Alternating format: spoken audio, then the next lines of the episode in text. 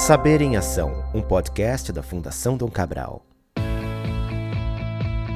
Olá para você que me escuta agora, seja bem-vindo e bem-vindo a mais um episódio aqui do Saber em Ação. Eu sou Tomás Castilho. Hoje eu tenho o prazer de receber pela primeira vez aqui no nosso canal de podcasts o professor Heitor Coutinho, professor de estratégia aqui da Fundação Dom Cabral. Estratégia entre outras coisas também, né?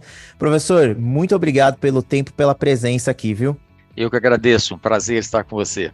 Bom, professor, a conversa aqui vai começar em torno de um, de um texto que você dividiu aqui comigo e que é super interessante. É uma ideia que você já queria explorar aqui no nosso canal e, obviamente, a gente abriu a, essa porta aqui porque é um assunto de, de, de grande relevância para quem nos segue, para quem faz parte aqui do contexto da Fundação Dom Cabral. É, e o texto aqui ele tem o título A Nova Mentalidade Estratégica. Queria que você passasse para a gente, então, inicialmente, professor Heitor, uma visão panorâmica do que, que seria essa nova mentalidade estratégica para a gente introduzir os ouvintes no tema. Sim, sim, vamos lá.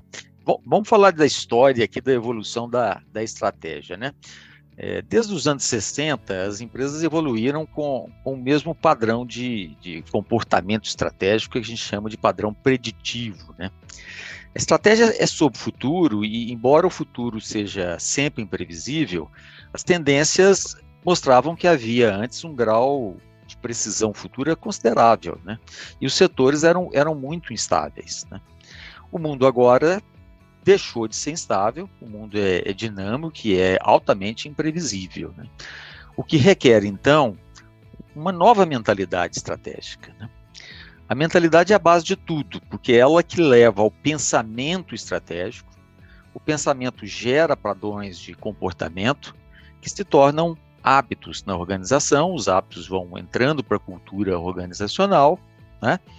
E isso então cria-se uma forma, uma nova forma de agir e pensar estrategicamente na, na organização. Né? A nova mentalidade estratégica necessária para lidar com esse mundo mais dinâmico e imprevisível é da agilidade.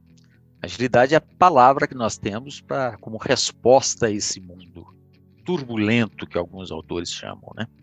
E para ter agilidade é preciso ter um conjunto de mentalidades harmônicas entre si, né? que, eu, que eu chamo então desse, desse contexto de uma nova mentalidade estratégica. Você elenca para fazer a conexão dessa mentalidade estratégica, o que compõe essa nova mentalidade estratégica, são quatro mindsets que juntos resultam nela, né? E aí a gente pode colocar aqui os mindsets de aprendizagem, imaginação, colaboração e resiliência antes de explorar cada um desses mindsets, é, e cada um deles tem até uma metáfora que o professor vai explorar aqui no nosso podcast, eu queria muito saber sua opinião, professor, que parece que talvez os últimos anos que a gente ter, tem vivido no mundo, eles talvez tenham sido até uma tempestade perfeita ou algo próximo disso para a adoção dessa nova mentalidade estratégica. Fiquei pensando a partir do momento que eu tive o primeiro contato com esse texto. Qual que é a sua opinião a respeito disso, né? O que, que foi é, viver essa pandemia e todo esse contexto tão diferente é, e qual que é a conexão que você faz, então, desse contexto que nós vivemos e ainda estamos vivendo, né? Porque a pandemia não acabou, mas com essas ideias, com esse, com, com, com essa mentalidade, com esse, com esse texto que você trouxe à vida aqui. É, na verdade, a pandemia ela foi um, um alavancador. Né? Se, a gente, se a gente olhar a evolução da ciência, é, esse conhecimento já vinha sendo desenvolvido antes. Né? A, a, alta imprevisibilidade, que alguns autores chamaram, inclusive, de mundo VUCA, né? um mundo bastante volátil né? e incerto, é, já vinha acontecendo. Né? E, e precipitou com, com com o advento aí da, do grande impacto da, da, pandemia, onde as organizações elas tiveram que reagir muito rapidamente e elas mal tiveram tempo para criar uma resiliência. Né? O, o importante é que a partir de agora as organizações desenvolvam resiliência antes de uma nova crise para que elas estejam mais preparadas para o que há de vir, né? E saibam lidar com ela de uma forma, inclusive, ambidestra que numa situação de impacto inesperado, as organizações elas não podem só recuar e pensar no longo prazo como se fosse uma gestão de crise. Elas, precisam simultaneamente tratar da sobrevivência do curto prazo, mas também pensar estrategicamente em capacidades futuras para que elas possam sair do pós-crise melhor do que elas estavam antes. Sensacional, professor. Queria começar aqui falando, então, primeiramente do mindset de aprendizagem, né? E como eu disse, é, o texto que você trouxe, ele traz uma metáfora para cada um dos mindsets. Inicialmente, aqui o mindset de aprendizagem tem a metáfora do leão. É, queria que você falasse um pouquinho, então, como é que é essa metáfora para os nossos ouvintes. E aí, em seguida, eu faço uma pergunta em cima desse mindset que tem, tem algo que eu queria muito te perguntar a respeito disso. É, a metáfora da, da aprendizagem é a metáfora da, da soberba versus a, a curiosidade. Né? O, o, o, leão é o símbolo da força e do poder e ele, e ele pode representar algumas grandes organizações no mercado.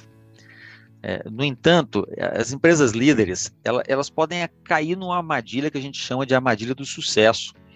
São quando elas, elas são muito bem sucedidas e passam a focar suas capacidades no, no atual e perdem a capacidade de aprender ao longo do tempo. O leão ele erra de 7 a 10 vezes antes de capturar uma presa e não aprende, apesar de isso ser uma rotina na vida dele. Né? Já, já a mentalidade do macaco babuíno é de curiosidade, é de aprendizagem. Né? Ele é curioso, ele, ele erra e aprende, além de desenvolver constantes habilidades de sobrevivência e de socialização.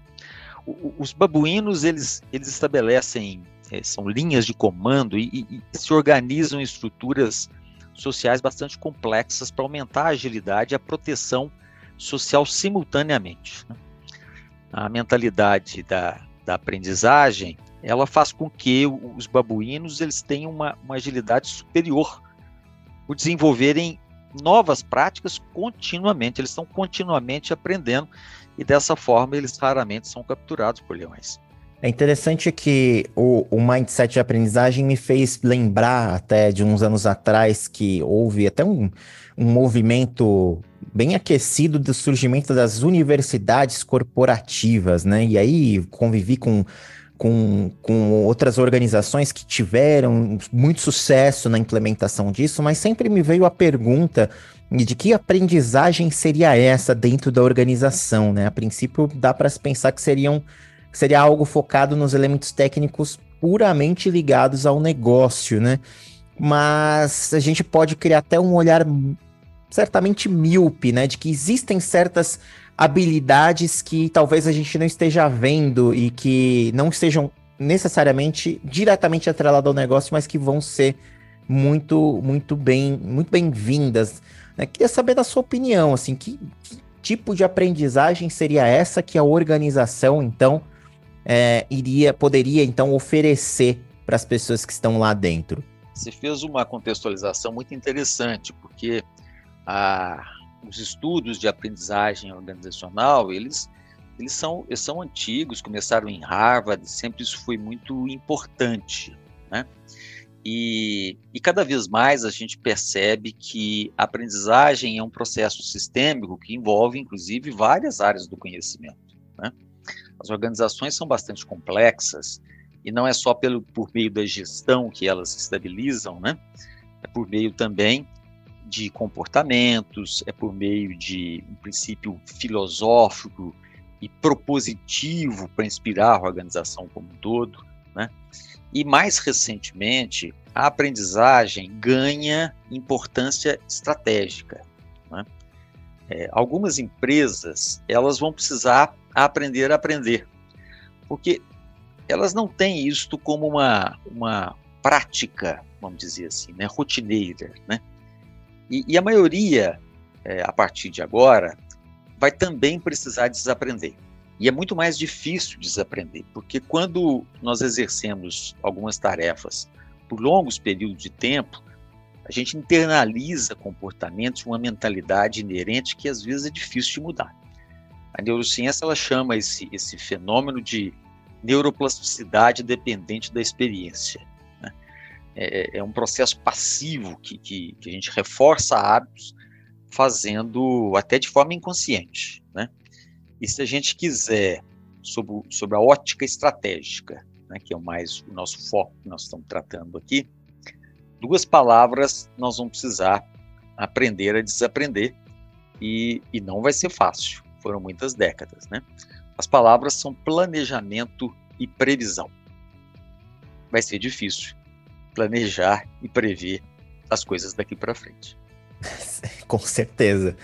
É, passando aqui para o próximo campo, né? Na próxima próximo mindset, que é o mindset da imaginação, você trouxe a metáfora do jogo de xadrez e do artista, né? Então, desses. É, que, o que muita gente até anos atrás fazia uma, uma segmentação de lado esquerdo e lado direito do cérebro, né? A gente via que existia esse papo, né, da divisão do cérebro em duas partes, em dois hemisférios, que tem até muito a ver com essa questão da visão lógica e de uma visão mais artística. Queria que você falasse pra gente então um pouco dessa metáfora da imaginação. Gostei, Tomás, porque eu não tinha feito essa analogia que você fez agora, viu? Mais uma reflexão boa aqui, muito interessante. Mas a, a metáfora da, da imaginação, da, da imaginação, ela, ela passa pela, pela lógica que sempre existiu do pensamento estratégico, que é a lógica do xadrez versus a inspiração do artista. Né? O jogo de xadrez é o símbolo da estratégia clássica e do pensamento que, que suporta esse tipo de estratégia. Né? Fundamento dela está baseado na capacidade lógica de analisar as possibilidades futuras de, de movimentação do, do, concorrente e ter resposta eficaz para todos os movimentos que ele, que ele vem a ter. Né? Já a nova mentalidade, ela está ela tá baseada no artista, né, que com a, com a força da inspiração, ele imagina e cria um futuro diferente, um futuro único e inovador. E é a inovação estratégica, então, que traz o diferencial de mercado, que traz, então, vantagem competitiva para a organização.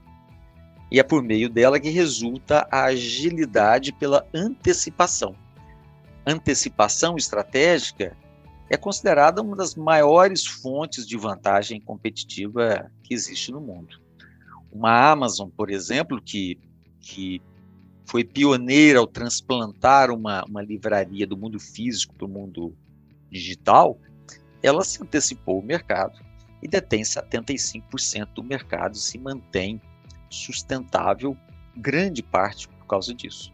Bom, e no caso da, do mindset da imaginação, eu até vou colocar aqui uma, uma questão que é até senso comum a gente pensar que a imaginação como valor, como soft skill, por assim dizer, ela talvez não tenha lugar em todas as organizações, no sentido de que as organizações em si talvez não tenham visto o valor que o pensamento criativo tem nos seus negócios, né? É, isso a gente vê muito essa simetria de que existem certas posições em que a criatividade é super valorizada e, e, e muito bem-vinda, e em outras não. Como é que as organizações, no seu ponto de vista, podem abraçar, então, a importância desse pensamento criativo, professor? Boa, Tomás. É, você falou uma coisa interessante, né? É que nem todas talvez estejam preparadas, mas todas estrategicamente elas precisarão. Por quê? Porque o mundo passou a ser mais dinâmico. Se o mundo é mais dinâmico, nós precisamos ser mais adaptativos. A capacidade adaptativa é a capacidade de mudar, de inovar, de criar, certo? Então, ela passa a ser um requisito fundamental para a estratégia das organizações. E, e, o interessante é que a imaginação ela é uma capacidade inerentemente humana que a inteligência artificial não vai substituir. Portanto, o humano é o diferencial. E no mundo turbulento, inovar, então, não é mais uma escolha estratégica como foi no passado. Na estratégia clássica, você escolhia a inovação entre outros oito posicionamentos possíveis. Agora é uma necessidade absoluta. Qualquer estratégia tem que incluir a inovação. E a imaginação ela está a montante da inovação. Você só inova quando você tem imaginação, assim como a inspiração está montante da imaginação. E você imagina, portanto, se você tiver inspirado. Muito legal. Partindo aqui para o próximo mindset, que é o mindset da colaboração. É, e você traz uma metáfora do fosso e da catraca. Essa aqui é bem interessante. Aqui eu queria que você então trouxesse para os ouvintes, professor. Muito bom. Imagina um castelo cercado por um fosso, né? Pode ter até jacaré ali dentro daquele fosso, tá certo? A mentalidade clássica, ela está colocada na proteção que esse poço, esse fosso proporciona ao impedir que outros entrem em seu território. São as chamadas barreiras de entrada, né? Embora legítimo e, e aplicável, isso foi muito utilizado e continuará sendo, a lógica defensiva ela pode abrir espaço para a lógica da catraca para a construção de algo maior, como uma catedral. Né? A catraca ela, ela simboliza uma, uma condição de entrada, que é, por exemplo, qualquer competência que algum parceiro possa agregar.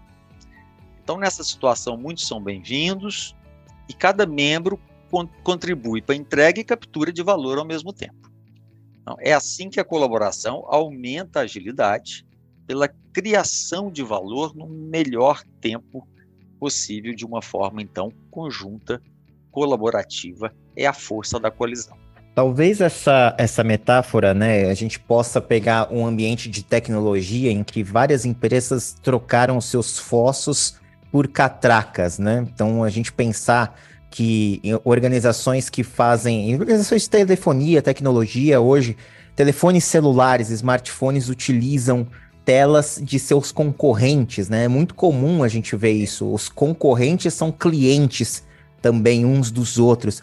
Então, meio que essa, essa lógica dessa visão paralela entre concorrência e colaboração, ela faz muito sentido para esses negócios, né? Como é que a gente desenvolve, então, esse pensamento colaborativo em um ambiente competitivo, professor? Boa. É, a gente sempre falou de, de competição, tem mais tempo né, que a gente fala sobre isso, né, mas na prática isso nunca aconteceu tanto quanto está acontecendo agora. Né? E quando você, você fala das empresas de tecnologia, realmente elas são assim, elas são um grande exemplo disso. Né? Porque se a gente, se a gente olhar 10 anos atrás, é, as 10 maiores empresas do mundo, oito das 10 empresas é, eram empresas de petróleo. Hoje, das 10 maiores empresas do mundo, sete elas são de, de tecnologia. Né? E das sete, seis competem em ecossistemas, ou seja, competem em estreita colaboração inclusive com os concorrentes fazendo parte dos, desses, desses ecossistemas. Né? O raciocínio antes, né, que sempre foi predominante, ele, ele era então suportado pela, pela rivalidade entre os concorrentes do, no mercado. Né?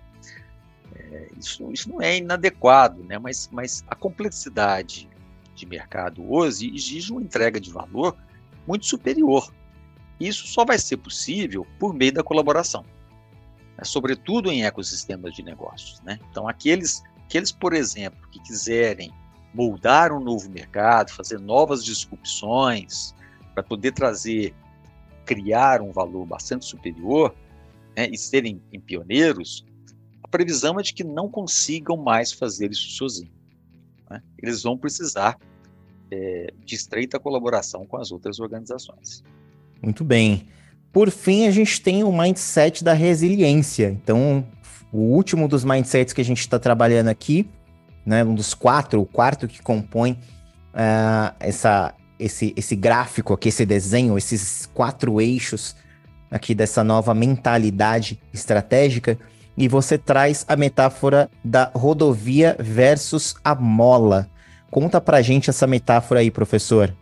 Vamos lá, rodovia e a mola. Né?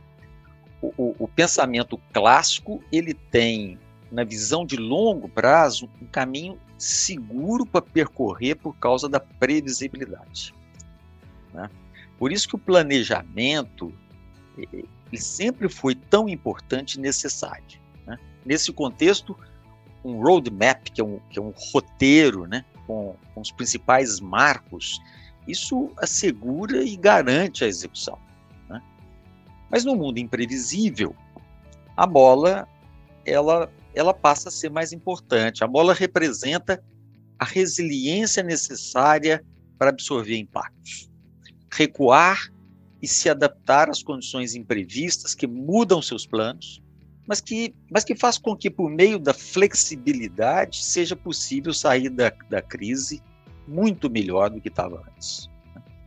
A resiliência ela aumenta a agilidade pela adaptação e pelos resultados expressivos diante das adversidades que vão ser cada vez mais frequentes e inesperadas. Toda vez que vem, que eu, que eu vejo essa, esse tema da resiliência surgindo, e aqui não é diferente, professor, eu sempre lembro do exemplo daquele filme Whiplash, que é um filme que foi concorrer, concorreu ao Oscar, enfim, e conta a história de um estudante de bateria que ele tem um professor que leva que o leva ao, limite emocional, físico. É, existe ali uma obviamente um sofrimento por parte daquele aluno que é levado até a, a, a, fronteira daquilo que ele é capaz de fazer naquela arte, né?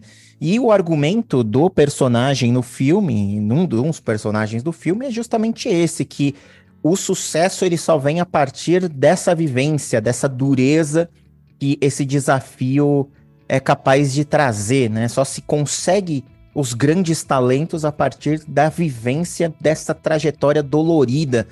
Queria muito saber, na sua opinião, se organizações resilientes, para serem resilientes, elas obrigatoriamente precisam passar por crises ou por momentos como a gente viveu em 2020, né, para elas se tornarem essas molas capazes de, de, de suportarem essas mudanças imprevisíveis é preciso ter o batismo de fogo, de se viver é, crises ou não necessariamente? É, é, não necessariamente, né? Nós podemos preparar as organizações para que elas enfrentem, mas claro que as experiências, né, elas vão consolidar a nossa aprendizagem, né? É, diz, dizem esse, essa, essas falas que me lembrou de que ostra, feliz, é, ostra feliz não produz pérola, né? Não sei se você já ouviu falar sobre isso, né? E os, e os desafios na organização, o desafio é o maior fator motivacional que existe. Né? Ele é extremamente positivo, deve ser muito, muito bem-vindo, vamos dizer assim. Né? E, e a resiliência, que nunca foi uma capacidade estratégica, pelo fato dela ser reativa e reação não é bem um propósito estratégico, já que estratégia é sobre oportunidades futuras, né? Mas diante da imprevisibilidade, as organizações sofrerão esses impactos inesperados, né? E a resiliência então passa a ser importante, porque novas crises virão e novas disrupções estão inclusive previstas por causa do advento das tecnologias exponenciais. Os modelos de negócio é, no mundo, desde 1920 até quase anos 2000, eram os mesmos. As empresas competiam pelos mesmos modelos de negócio. Se eram os mesmos, né, eles não traziam nenhum diferencial estratégico. Com o advento das tecnologias exponenciais, surge então a possibilidade de disrupção. E setores que eram muito estáveis e que nem se imaginava que deixariam de ser estáveis, como o setor hoteleiro, passa então por, por disrupção, que nos indica que qualquer setor pode estar sujeito a uma, a uma disrupção. Então, resiliência é um fator, né? é, um, é, um, é uma capacidade a mentalidade da resiliência precisa existir né, para a gente poder, então, recuar no momento certo, absorver os impactos e se adaptar sair melhor. Sensacional, professor. É, nossa conversa vai chegando ao fim aqui, mas eu acho que a gente conseguiu, por meio das metáforas, por meio dessas reflexões, trazer um. fazer um panorama, né, para os nossos ouvintes sobre justamente é, esses quatro eixos que compõem essa nova mentalidade estratégica muito focada na agilidade. E acredito que, se já são pontos que são importantes hoje, né, aprendizagem, imaginação, colaboração e resiliência dentro das organizações, daqui para frente, sim, inevitavelmente vão ser, são, ser questões que precisarão ser trabalhadas para você que está nos ouvindo, que faz parte de uma organização, que está à frente de um time, está à frente de uma empresa.